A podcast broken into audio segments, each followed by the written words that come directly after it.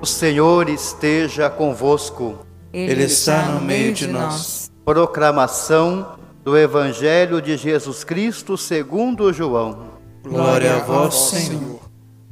Naquele tempo, disse Jesus aos seus discípulos: Em verdade, em verdade vos digo: Vós chorareis e vos lamentareis, mas o mundo se alegrará. Vós ficareis tristes, mas a vossa tristeza se transformará em alegria. A mulher, quando deve dar à luz, fica angustiada porque chegou a sua hora. Mas, depois que a criança nasceu, ela já não se lembra dos sofrimentos por causa da alegria de um homem ter vindo ao mundo. Também vós agora sentis tristeza, mas eu hei de ver-vos novamente e o vosso coração se alegrará, e ninguém vos poderá tirar a vossa alegria. Naquele dia não me perguntareis mais nada. Palavra da salvação. Glória a vós, Senhor. Queridas irmãs, queridos irmãos, é cair no comum dizer nesse momento estamos vivendo tempos difíceis. Mas é a verdade que a gente tem experimentado a cada dia.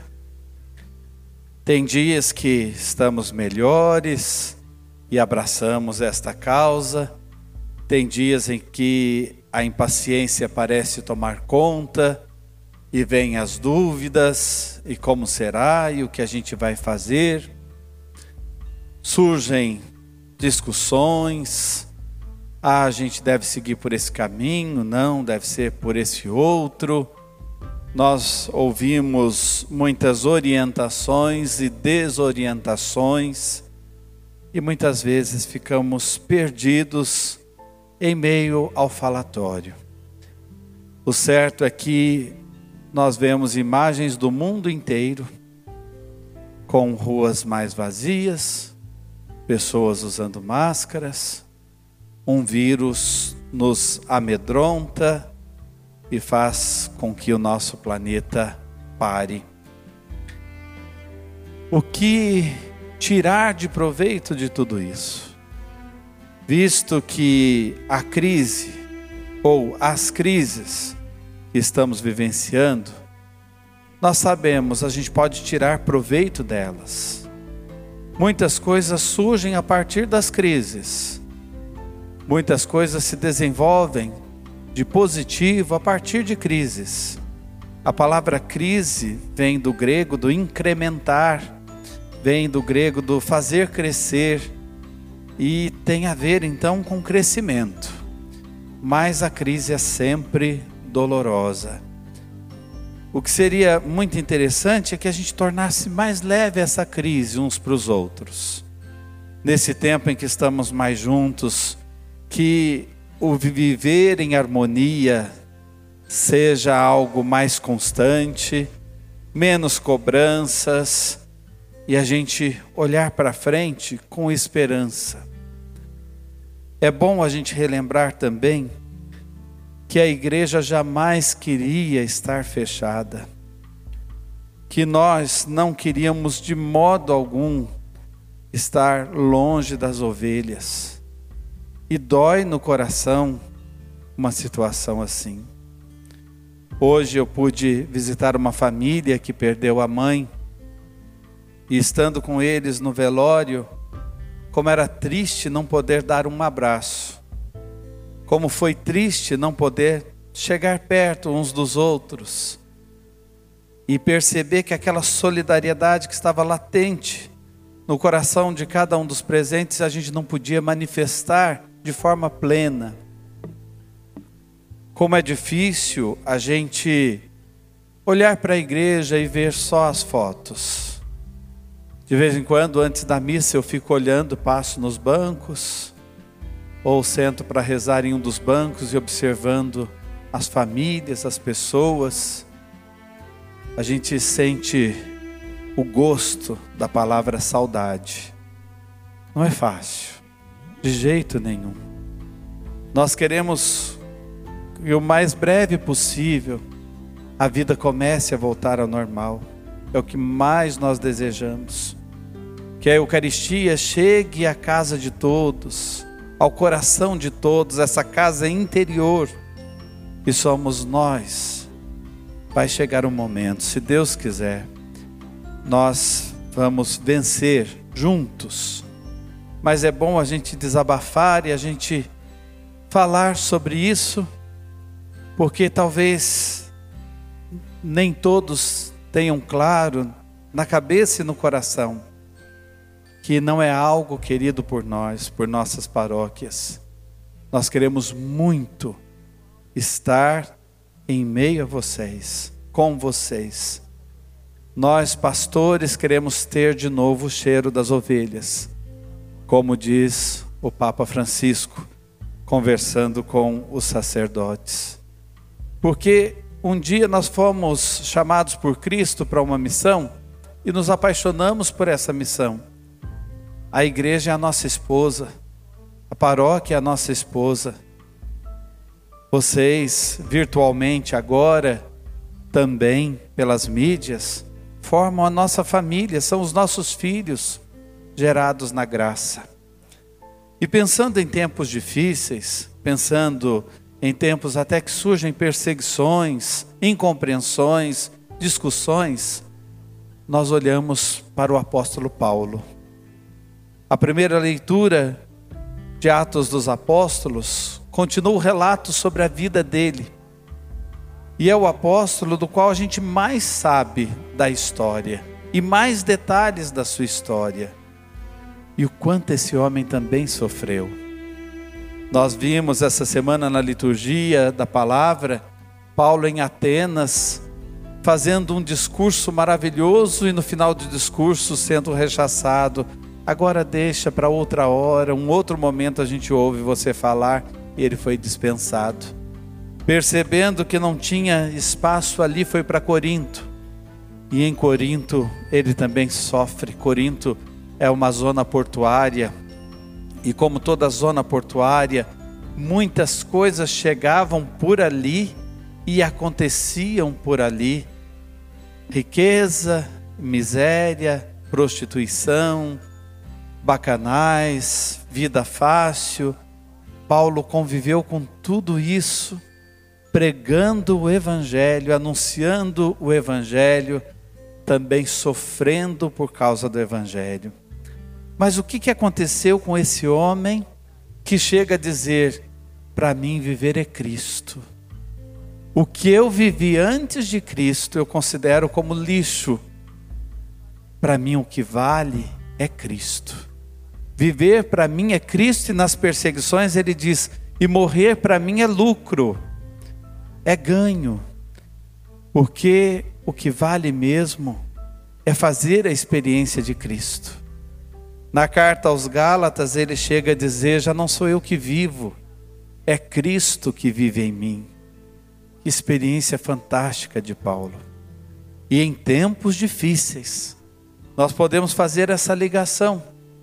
Estamos vivendo também tempos difíceis, estamos vivendo tempos em que não é fácil dar continuidade a tudo que a gente tinha planejado, Deus está tomando conta da história, nós temos que confiar nisso e fazer uma experiência mais profunda de Cristo. Deve ser um tempo de crescimento na fé. O relato de hoje de Atos dos Apóstolos mostra Paulo numa das suas noites. E quem é que não vive noites escuras? E quem é que não passa por noites escuras? Mas Deus diz a ele naquela visão, naquela noite: Paulo, não tenhas medo, não se cale, não tenhas medo, continue a sua missão. Paulo, não tenhas medo. Vocês sabem quantas vezes na Bíblia aparece esta mensagem, não tenhas medo? 366 vezes. A Bíblia, de capa a capa, vai trazer 366 vezes esta expressão: não tenhas medo. Você já se lembrou de um detalhe que dá para a gente ligar com os 366? Quantos dias tem o ano? 365. Mas nós temos o ano bissexto, 366. Deus é tão caprichoso no seu carinho por nós que não se esqueceu disso, desse detalhe. Nada é coincidência, não é? Tudo é providência. Nas Sagradas Escrituras nós temos esta mensagem uma vez para o dia de cada ano, das 366 dias. Deus nos falando: não tenhas medo. A noite está escura, está difícil enxergar um palmo à frente do nariz. Eu estou com você. É o que ele diz a Paulo: Eu estou com você. É o que Jesus diz também no discurso de despedida: Eu estou com vocês. Ontem eu citava uma frase de Paul Claudel, um escritor francês, Jesus nos dizendo: Eu vos privo do meu rosto para vos dar a minha alma. Agora Jesus está mais presente que antes no meio dos apóstolos, porque fisicamente ele poderia estar com um e não poderia estar com outro. Agora Jesus está na onipresença de Deus, na onipotência de Deus, e ele está aqui comigo e está com você na sua casa. Por isso que você pode responder com toda certeza quando a gente diz na missa: O Senhor esteja convosco, Ele está no meio de nós.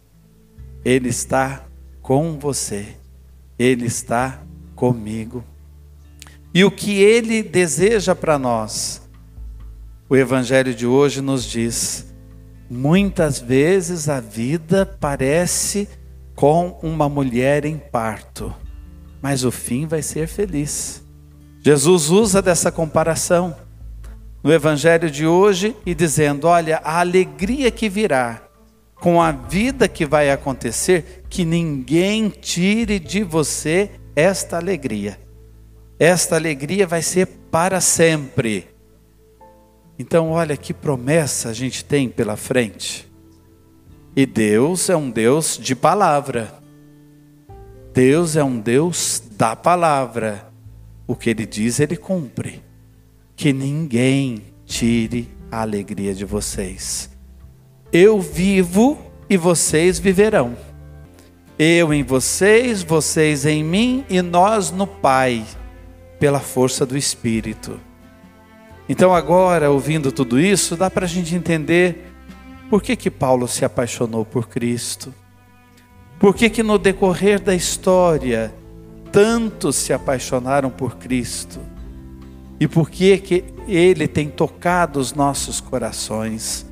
E nós também temos vivido uma paixão por Ele, porque o amor dele é imenso. E nas noites escuras da nossa história, a luz da fé se manifesta. Nas noites escuras, nós crescemos, porque uma voz nos diz lá dentro: não tenhas medo, eu estou contigo. Vamos cantar um canto que nos recorda essa experiência de Paulo e nos mostra qual é a nossa missão nesse momento.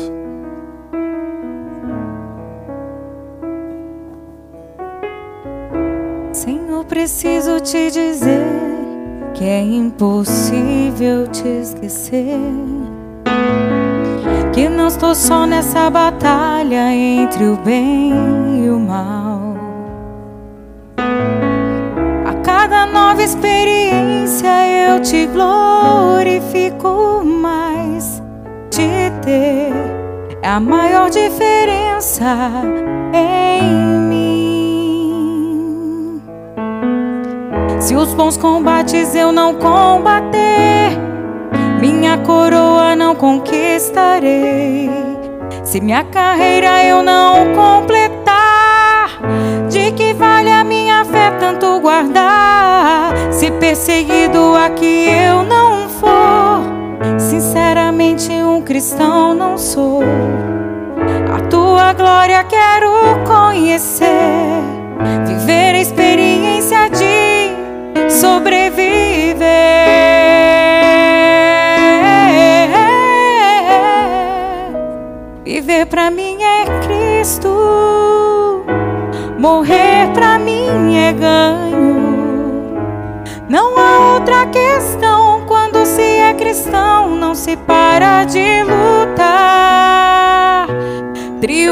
Triunfarei sobre o mal, conquistarei troféus. Não há outra questão quando se é cristão, não se para de lutar. Viver pra mim é Cristo, morrer pra mim é ganho. Não há outra questão quando se é cristão, não se para de lutar. Triunfarei sobre o mal, conquistarei troféus. Não há outra questão. Quando se é cristão, não se para de lutar. Até chegar ao céu. Coragem, não tenhas medo, estou contigo. Amém.